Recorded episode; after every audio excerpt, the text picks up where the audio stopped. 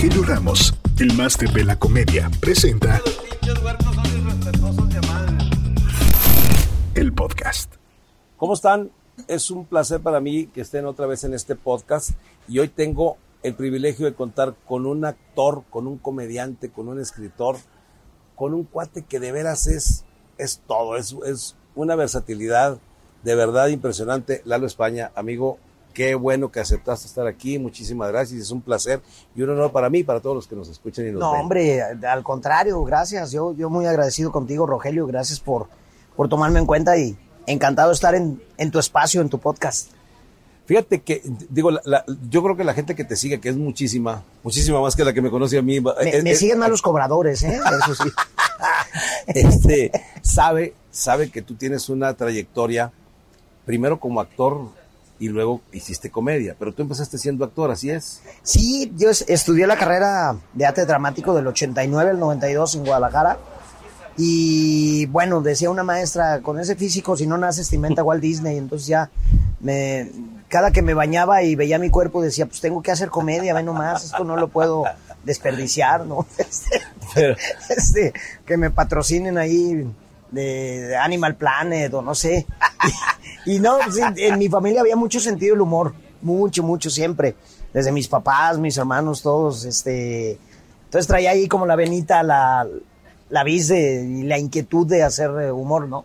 Tú de Guadalajara, de Guadalajara, ¿verdad? Sí, parezco canadiense, pero soy de Sí, allá yo de- sé que de eres de Guadalajara. De Guadalajara te vienes de la Ciudad de México, pero no te vienes como, como la mayoría de los comediantes hemos llegado. Tú no, tú no vienes a hacer shows en bares chiquitos, en cafés, no, ¿verdad? Tú vienes a hacer a tocar puertas, primero que nada, a tocar puertas y, y de todo. O sea, eh, cuando llego, llego a grabar con Eugenio Derbez porque me había conocido en Televisa Guadalajara, le gustó mi trabajo, intercambiamos teléfonos, le dije, ¿sabes qué? Me voy a ir a vivir para allá. Ah, yo te doy chamba. Y coincidió, mi querido Rogelio, que el, el día que llegué ya grabé con él, ya tenía un llamado. No, pues que a toda madre. Y se a todo dar con el pie derecho, pero luego vinieron, vino tiempo de, de tocar puertas, de deja tu foto, nosotros te llamamos con los jefes de reparto en las novelas, en todos lados, que chambeando de todo un poco, hasta de botarga de Pato Donald, de teatro serio, ¿En serio, de en todo. serio? Hasta de botarga, neta. Hasta de botarga de Pato Donald en la feria de Chapultepec. Para que vean que no es, no es así de que, ay, sí, David España desde que nació es famoso. No, hay que chingarle y hay que trabajar y hay que ser supuesto. constante. Tú entras primero con, con, con, con Eugenio Derbez Ajá. y luego hay un tiempo en que ya no estás con Eugenio y haces todo esto. Haces otro tipo de, de chambas y comedia y Pues tal. picaba un poquito aquí, un poquito allá, porque con, con Eugenio era, no había un elenco fijo, entonces de repente nos llamaba para sketches algunos, este, y pues también había que pagar la renta, buscar eh, chamba en todos lados, en castings de comerciales, eh, todo, de todo, porque llegué y fui rooming de, de varios tapatíos que veníamos con el mismo sueño, ¿no? En diferentes ramas. y, y pero- algunos también lo lograron como tú o no. O sea, quedaron Sí, cómo camino. no, cómo no, anda mu- mucha gente por ahí trabajando, este, Fíjate que yo creo que, o sea, la gente te conoce por tus personajes. Germán, el, el conserje, ¿o qué es? ajá, el conserje, es con- un conserje. conserje. es un conserje por, por Márgara Francisca, este, y, pero tú eres un actor que has hecho un chingo de cosas que no tienen nada que ver Germán ni Márgara Francisca. Hay películas que te dije que acabo de ver una, donde, donde está Mar- Mara, Mara Escalante y Mara Escalante, Débora. claro. Sí. No recuerdo cómo se llama, cómo, Cómo matar, a un esposo, muerto. muerto. Eh, Bueno, esa la, la acabo de ver.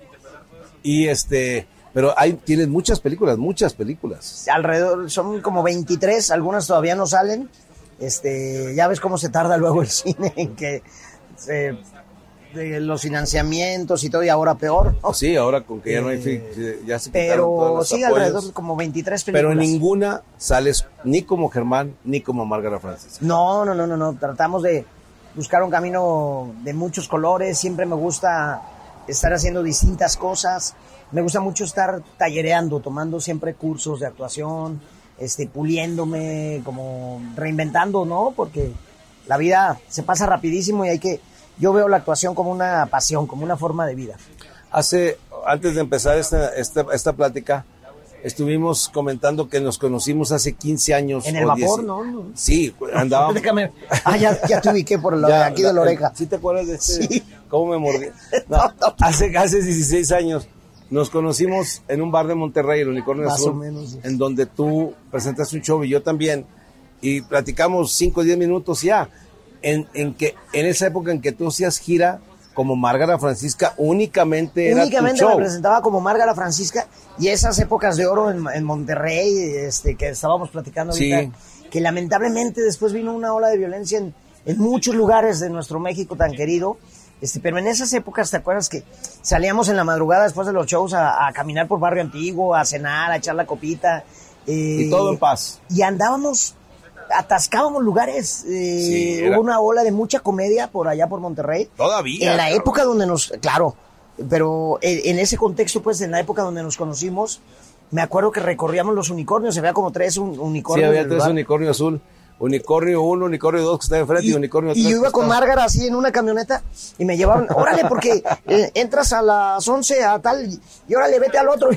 Y llegaba es que fíjate que yo nunca y hacía pura Márgara en aquel entonces. Hacía, el o sea, Lalo España en Unicornio 1 a las 10, el Unicornio on- este, 2 a las 11. Sí, estaba enfrente. El Unicornio 3 a las 12 y el Unicornio 3 estaba a 10 kilómetros. la Entonces digo, ¿cómo chingados? ¿Cómo chingados ponían esos horarios para llegar? El, el- el que estaba antes que tú tenía que alargar el show para que tú llegaras. Sí. Pero entonces él llegaba tarde al otro.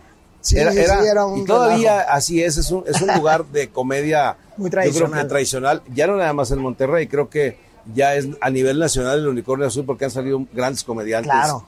El, el- el que ahora es el monstruo de, de- de stand-up Franco Escamilla de ahí, Mike Salazar, José Luis Agar, la India Yuridia, todos han salido de ahí, y me incluye, todos han salido de ahí, todos, todos de la, Qué padre los que del haya norte. sido allá un semillero es- es un muy padre.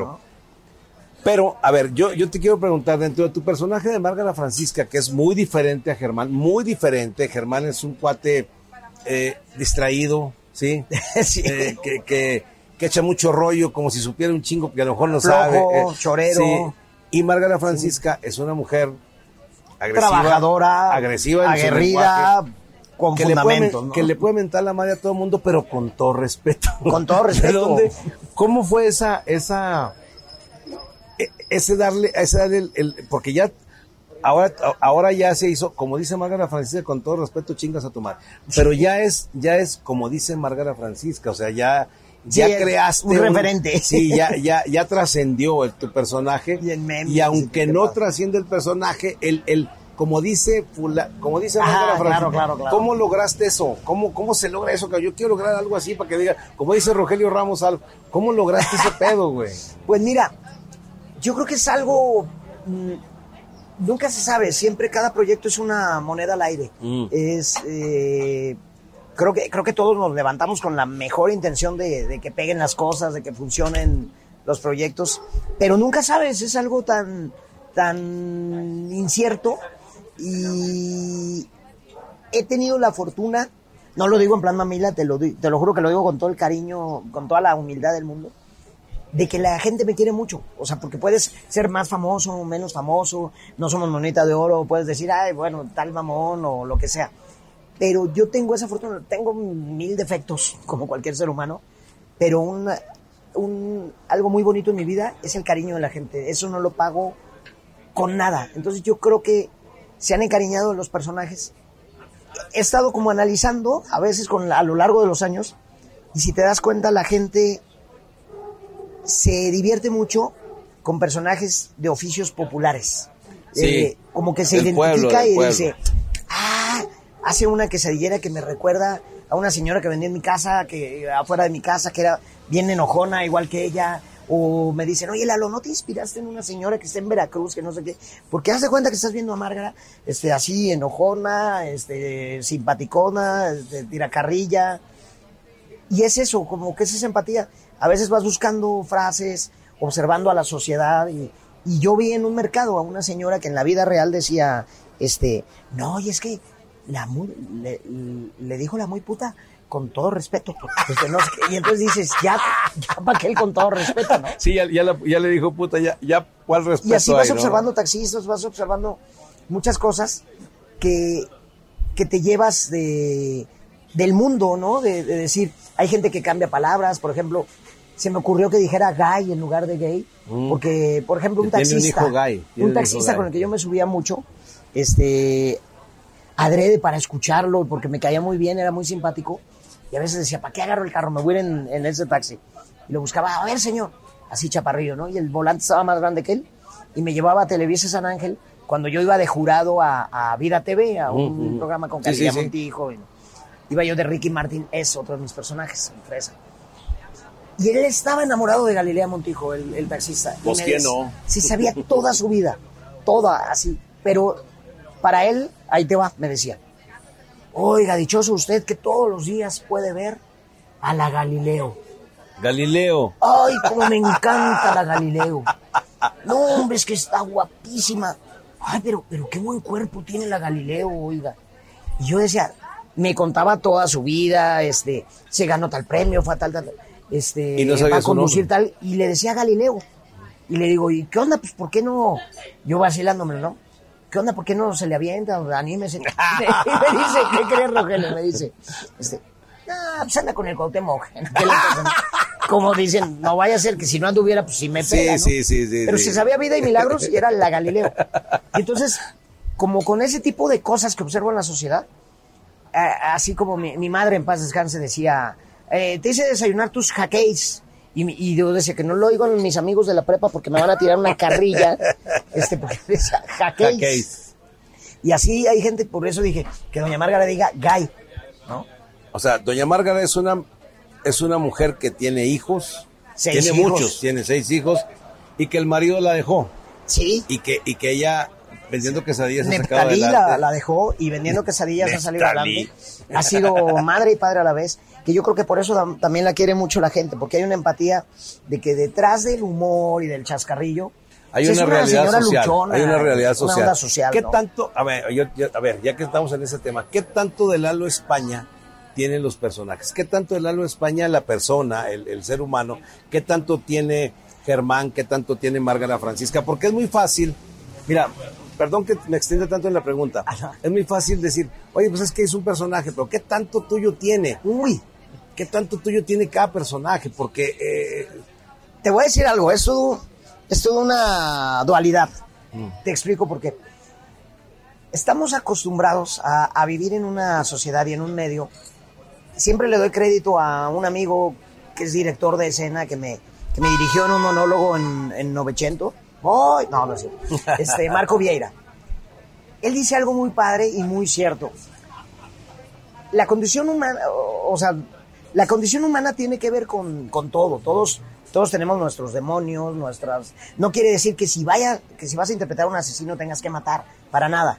No, pero todo pertenece a la condición humana. El bien, el mal, las pasiones, la infidelidad, el tal. Entonces, siempre que vamos a hacer un personaje, entrevistan a, entrevistan a alguien en una en un medio y generalmente dicen este ay pues fíjate que estoy haciendo un personaje totalmente distinto a mí ¿Por Sí, eso- lo dicen un chingo de lo actores, dicen güey. un chingo de actores entonces sí claro yo no soy conserje yo no soy quesadillera eh, yo no soy padrote como hice el bonito en mi primera sí, sí. película no pero siento que el humor está en nosotros. Los personajes son pretextos. Tienen una forma, le- le- les creas una historia. A mí me gusta trabajarles biografías, todo lo que quieras, antecedente, todo lo que quieras, que te nutra, que puedas tener un background de dónde improvisar y todo. Pero yo me descubro que soy ladilla, igual que Germán, que soy cínico, igual que Germán, que, Rollero, que soy chingaquedito, Ajá. que soy torpe, que tengo unas manos súper torpes para hacer cosas, igual que Germán, este, que estoy panzón, igual que Germán. O sea, muchas cosas que ¿Y de- y de utilizo Márgara qué a favor del personaje. De Márgara, Márgara es un alter ego. es, eh, es una vieja directa, Sí. es una vieja que no anda con rodeos, que te dice el- al chingazo lo que sea, Claro, que le vale más. Es lo que te digo, no quiere decir que yo llegue al banco, buenos días, cámbiame este cheque, ¿no?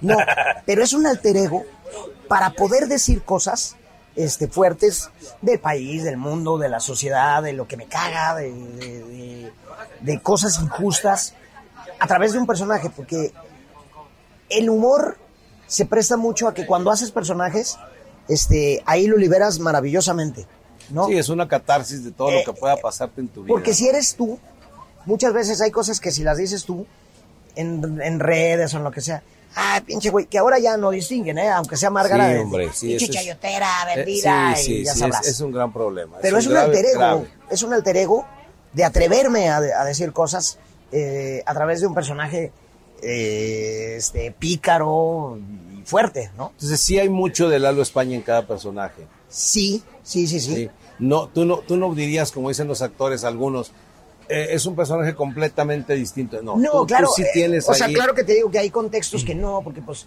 yo no soy una madre de familia, No, yo obvio, no soy un obvio, conserje, obvio, ¿no? Pero, de la personalidad. Sí, claro, claro que les regalo cosas y me regalan cosas. O sea, claro que digo, soy torpe y, y le, y utilizo mi torpeza para, para Germán. Y tú, pero sí estás consciente tú que un actor como tú, que ha hecho películas, que escribe sus, sus, sus propios guiones, que, que hiciste algo que se llama Felices, que no sé si es tuyo. Sí, es un texto Eh, eh, mío. Eso es una chingonería. Es, es. Ay, perdón. Pensé que me hablaba la señorita. Dije, yo quiero otro café. Ya andas Es- no, no, es una niña, es mi bisnieta, hombre. O, o sea, es, es este. Eso es lo que tú escribes, lo que tú haces, lo que tú, lo que tú proyectas en cada personaje es tuyo. Tú te contratan para una película, haces un casting, o no sé cómo sea la cosa, tú te quedas con este papel y te tienes un libreto, pero tú le pones, Lalo España le pone de, de su cosecha a cada personaje. Yo creo que cada quien le metemos nuestro sello. O sea, obviamente. eh, este- Pero no se parecen ni, ni, ni, ni, ni, ni el conserje no se parece a Márgara, ni Márgara se parece al licenciado este que acabo de ver en esta película, ni, ni, ni tampoco Germán A se parece al Fernando del licenciado. No se parecen. O sea, yo creo, te- y te agradezco el, piropo, pues, pero yo creo que como actores. ah, pe- perdón, ¿cuál piropo? Bueno, el piropo de, de que no se parecen los personajes. Ah, no, no se parecen. Es una realidad, es un- es- o sea, están bien hechos, pero ¿qué tanto de Lalo España hay en cada uno? Mira, yo creo que como actores debemos, o sea, a mí me interesa, me gusta mucho ser un actor con una formación, con siempre estudiar, siempre estarme renovando y todo, y trato de desarrollar herramientas y de, no repetirme en mi trabajo. Este, te digo, ¿qué tanto haya como? eh, eh, es un equilibrio. Si bien decimos eso de, de que todos los actores caen en, ah, estoy haciendo algo totalmente distinto a mí. ¿Totalmente distinto en qué sentido? Sí, claro. A lo mejor yo no soy, como te dije, yo Sí, no soy sí, sí, sí. un abogado ojete que se va a chingar a la cuñada, ni no, pero existe en el, en el bagaje de la condición humana todo, existe. A lo mejor conoces a uno que sí es. Sí, Y, eh, y- y lo ves y, y, y- y absorbes la personalidad para ser, para el ser tu abogado. de, observación de la condición humana. No quiere, y, y todo está dentro de nosotros. No más que está despierto o no despierto. Yo, a mí no me interesa como ser humano eh, despertar eh, al- a un asesino o despertar a tal. Sin embargo, si tengo que interpretar a uno, entro en ficción. Ujú, Sí, sí, ¿no? sí. o sea, este, pues, ¿Qué tanto tendrá cada personaje de nosotros? Es eso, la posibilidad de, de exponer ramas de la condición humana. Fíjate, ahora que hace un momento que, que comentaste, ahora en redes sociales ya no, ya no identifican si fue Márgara Francisca o fue Lalo España y se, y se te dejan ir. ¿Tú piensas que ha cambiado tanto? Porque yo, yo sí lo pienso. O sea, que ya hasta la comedia está en riesgo de dejar de ser chistosa para mucha gente porque lo toman tan a pecho que te agreden en redes sociales. Sí, por supuesto. Creo que eh, las redes sociales se han, se han vuelto una dualidad muy fuerte. Son una gran herramienta para Una nuestro trabajo, para, este, para que ahora se puedan señalar las cosas, la corrupción, eh, delatarlo, lo que está mal, eh, promover cosas positivas, ayudar a alguien, este, oye, están necesitando un donador de sangre, oye, hay un niño perdido, este, hay unas mascotas abandonadas, todo eso que podamos apoyar, difundir, eh, a través de nuestro trabajo, a través también hacer humor. Sí, Son ta- herramientas maravillosas, Porque pero también puedes subir, digo, en mi caso, Claro. que yo subo algunos pequeños sketches de, de dos, tres minutos eh, Claro. show y, y te da a conocer a nivel exponencial. Es cierto. Por supuesto. Pero también es un arma de dos filos. Digo, está mal que yo hable de mí porque la entrevista es para ti, No, pero hombre. Yo, yo subo un, un video en donde yo hablo de mi mujer, una mujer ficticia, porque mi mujer no es así como la del chiste. Claro. Y me dicen que soy un misógino, que soy un machista, que soy... ¡Ay, cabrón! Porque No, mucha gente está perdiendo el sentido del humor. Pero un Y chingo. eso es terrible, mi querido Un chingo, Rogelio. es lo que te Eso digo. es o sea, terrible. ¿tú crees que la comedia esté destinada de veras a, a que de veras ya quede poca gente que la entienda, cabrón? Pues está cabrón. es un punto que está muy cabrón porque hace algún tiempo, don Héctor Suárez, que en paz descanse, este, subió en su, en su canal de YouTube a un personaje que se llamaba Justo Verdad. Ah, sí. Y cuando todo este tema de la Casa Blanca, de que si la gaviota y Peña Nieto... Todo estaba eso, bien. hizo un sketch que a mí me encantó. Y justo verdad decía, ¿cómo es posible que juzguen a la pobre gaviota que ha ganado honradamente a través de sus telenovelas eh, 40 millones de pesos en un ratito y, la- y ustedes mal pensados? Y pues tú lo entiendes como un sketch de ironía. Sí, claro. Y luego, ¿cómo juzgan al pobre don Enrique que se esmera? Era un sketch de ironía, porque era eh, Vox Populi, la transota de la Casa Blanca, ¿no? Claro, claro. Y hubo, me cae que hubo gente que le hizo súper de pedo diciéndole, pues para eso me gustaba, pinche viejo, defendiendo a la gaviota, eh, defendiendo a Peña Nieto, ¿cómo es posible? No, no captan. Yo tengo un lema que dice, el humor no se explica, señores. El humor no se explica. Sí, si lo tienes que explicar ya no, ya no fue Y chiste. si ya perdemos el sentido del humor, y si ya no puedes meterte con el presidente porque para muchos es el Mesías, y qué terrible, este, ya no puedes decir nada porque, "Ah, ¿cómo es posible? Vendido, chayotero. Y- Sí, sí, No, sí, hay sí. una, no lo quiero- pues sí, intolerancia ridícula y absurda. Ya no puedes señalar nada, ya no Que, puedes... que el, el chiste, perdón, el chiste que le puedas contar al presidente actual, se le han contado a todos los presidentes, nada más Claro. le cambias de nombre de presidente, pero ahora sí es un problema. Entonces es terrible porque este, hay cosas que, que usamos en, en la vida cotidiana, eh, en nuestro lenguaje, en nuestra broma y eso, y vivimos en un mundo de doble moral, porque ya todo es, eh, o sea, estoy hablando de este hilo delgado, claro que, que- claro que hay un respeto, que hay un punto medular, hay, un buen gusto, hay una autocensura que dices, híjole, esto no es políticamente correcto, está feo por los chavitos, por, no, no sé, como que tú tienes un equilibrio dentro de qué es decente, qué es... Pero en, el humor se vale ser irreverente también. Claro, porque es un, es un chiste. Yo, yo lo que quiero que entienda a veces la gente, digo, "Ay, ay, a ver, mi hermano, lo que yo platico no es de mi mujer. O sea, y si fuera, pues bueno, es un, es un ratito de chiste, nada más. O sea, eso no quiere decir que sea cierto, que yo sea un misógino, que soy un machista, porque no lo soy. Soy tan mandilón que no me, no me dan permiso. de- soy tan mandilón que no me dan permiso de ser machista. Claro. Pero, pero eh, digo, es como si pensaran que Kate del Castillo es la reina del sur de verdad, ¿verdad? O Es que, o que. Rafael Amaya vende drogas porque es el señor de los cielos. Pues no, es un, es un papel, es un chiste, es un personaje. Se acabó y se acabó. Claro, claro, en ese sentido es donde te digo que entra la dualidad. ¿Qué tienen los personajes de nosotros? Pues pueden tener todo, pero también, es lo que te digo, yo no soy un narcotraficante, sí interpreto un narcotraficante, Sí. pero, pero a lo mejor dentro de mí hay una parte que soy cabrón, que soy contestón, que soy, ¿no? Y eso se lo, se lo puedes imprimir a un personaje con un contexto de otras, de otras realidades. Pero sí, ahora lamentablemente hay mucho doble moral, hay mucha situación de, ay, te metiste con esto, te metiste con lo otro, esto es discriminatorio, esto es así. Esa es otra cosa. Esto es asado. ¿Por qué, por qué a un flaco le puedes decir flaco y no se siente discriminado, pero a un gordo le dices gordo y sí se siente agredido? ¿Pero por qué? Si- únicamente estás describiendo una, un, un físico de alguien. Flaco ah, no es malo, gordo Claro. sí, güero no es malo, prieto sí. Y depende con qué perspectiva O sea, lo veas. Ha- hace poco vi un video muy bonito de, de una mujer en redes sociales que dijo, quiero decirles que soy negra. Este, no soy de color, soy negra. Negra, ¿qué Este, tiene? tú eres blanco, tu, tu Sí, pigmentación hay amarillos. Yo soy negra, así es que no me digas que soy de color. Entonces la perspectiva cambia. ¿Qué es discriminatorio para quién? Hace poco ya eh, querían hacer algo absurdo en ciertos sindicatos de Estados Unidos, me parece, de acerca del doblaje, que, que ya querían implementar una ley que para doblar a, a una persona oriental, eh, la actriz o el actor tiene que ser oriental en, en- para un doblaje.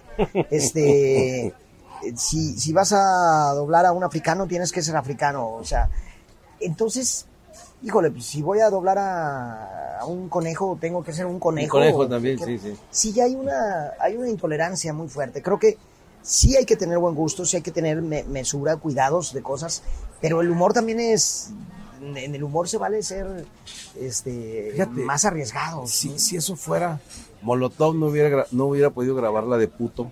Pues sí. Si eso fuera, en, en- en la época de oro del cine mexicano no se hubiera podido grabar ninguna película porque era un machismo exacerbado. La- acabo de ver eh, en televisión una película con Jorge Negrete y María Félix que se llamó El Rapto. No, es una joya de la, de la cine- del cine de oro, de la época de oro, en donde está totalmente machista, exagerada. No lo hubieran podido grabar, no hubieran podido salir. Sí, claro, eh, ha habido a lo mejor errores a través de los tiempos, este, han cometido como ciertos eh, eh, cosas que no iban a lo mejor, ¿no? Este, pero ahora ya, ya es, un hilo bien delgado, ya es Sí, exagerado, sí. ¿no? Es exagerado. Como antes era exagerado lo contrario. Porque hay una escena de la película de Pepe el Toro que le dice, él llega borracho hasta el otro día porque le está esperando a su esposa porque era su cumpleaños y no llega, porque agarra el pavo y se agarra una, una otra vieja.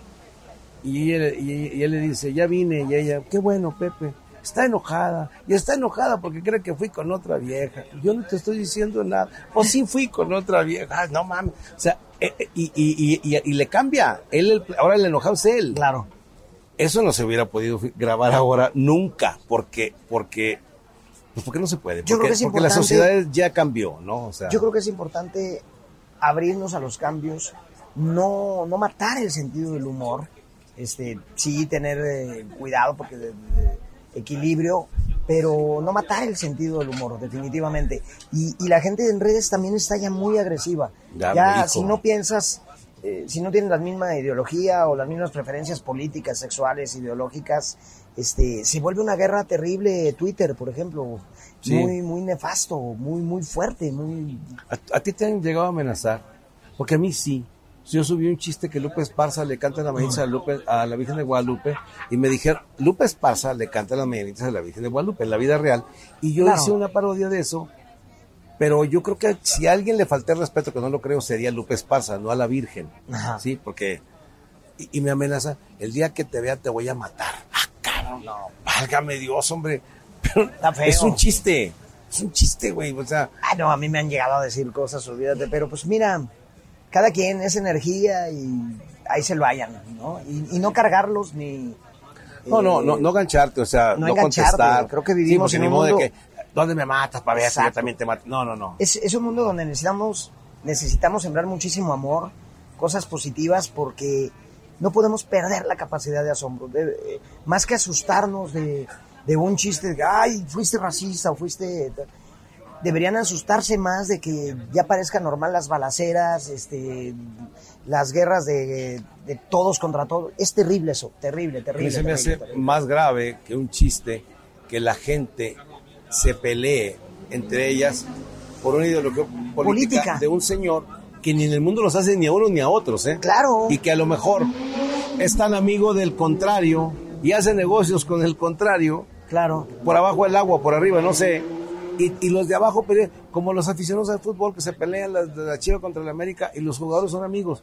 Pues es que es su trabajo, papá. Sí, no, yo no creo que hay cosas claro, más, más hermosas en qué pensar y más, y más nutrir el mundo y más para las nuevas generaciones y, y no pisar a los demás, ¿no? Creo que, creo que eso es, ahora sí que vive y deja vivir, ¿no? Porque las redes esa dualidad tienen, ese, esa guerra terrible en la madrugada de que tú, pinche chairo, y sí, tú y tu mamá, mi me dijo, pues sí, pero mi papá siquiera hizo tal y tú. Qué horrible que se estén Sí, peleando. no, no, no. Qué horrible. Son puras tonterías que, que, ni- que, que no te van a llevar a nada. o sea, Exacto. En un mundo de chairos y fifís que no que ni, ni te conocen, ni te ha hecho nada. La otra, la otra persona no te ha hecho nada. Simplemente Exacto. piensa diferente que tú de una, de una situación política o de una, De cualquier o una cosa. preferencia sexual o de un equipo de fútbol. Es una Exacto. tontería. Yo, de verdad, para mí es, es un placer que gente como tú, como muchos compañeros, que sigan haciendo reír en un mundo que le hace falta reír. Le hace mucha falta reír a este pinche mundo.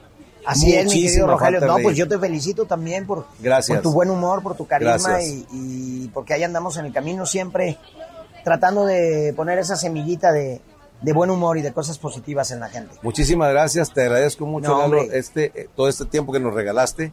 Para mí ha sido un placer platicar contigo y, y que la gente de, de mi canal, que yo sé que te conocen todos, puedan conocer algo más personal de Lalo España. Muchísimas gracias. Gracias a ti, mi Gracias, querido gracias, mi Lalo. Toda la buena vibra. Gracias, gracias a todos. Gracias a la gente que nos ayudó para acá. ¿Sí se grabó?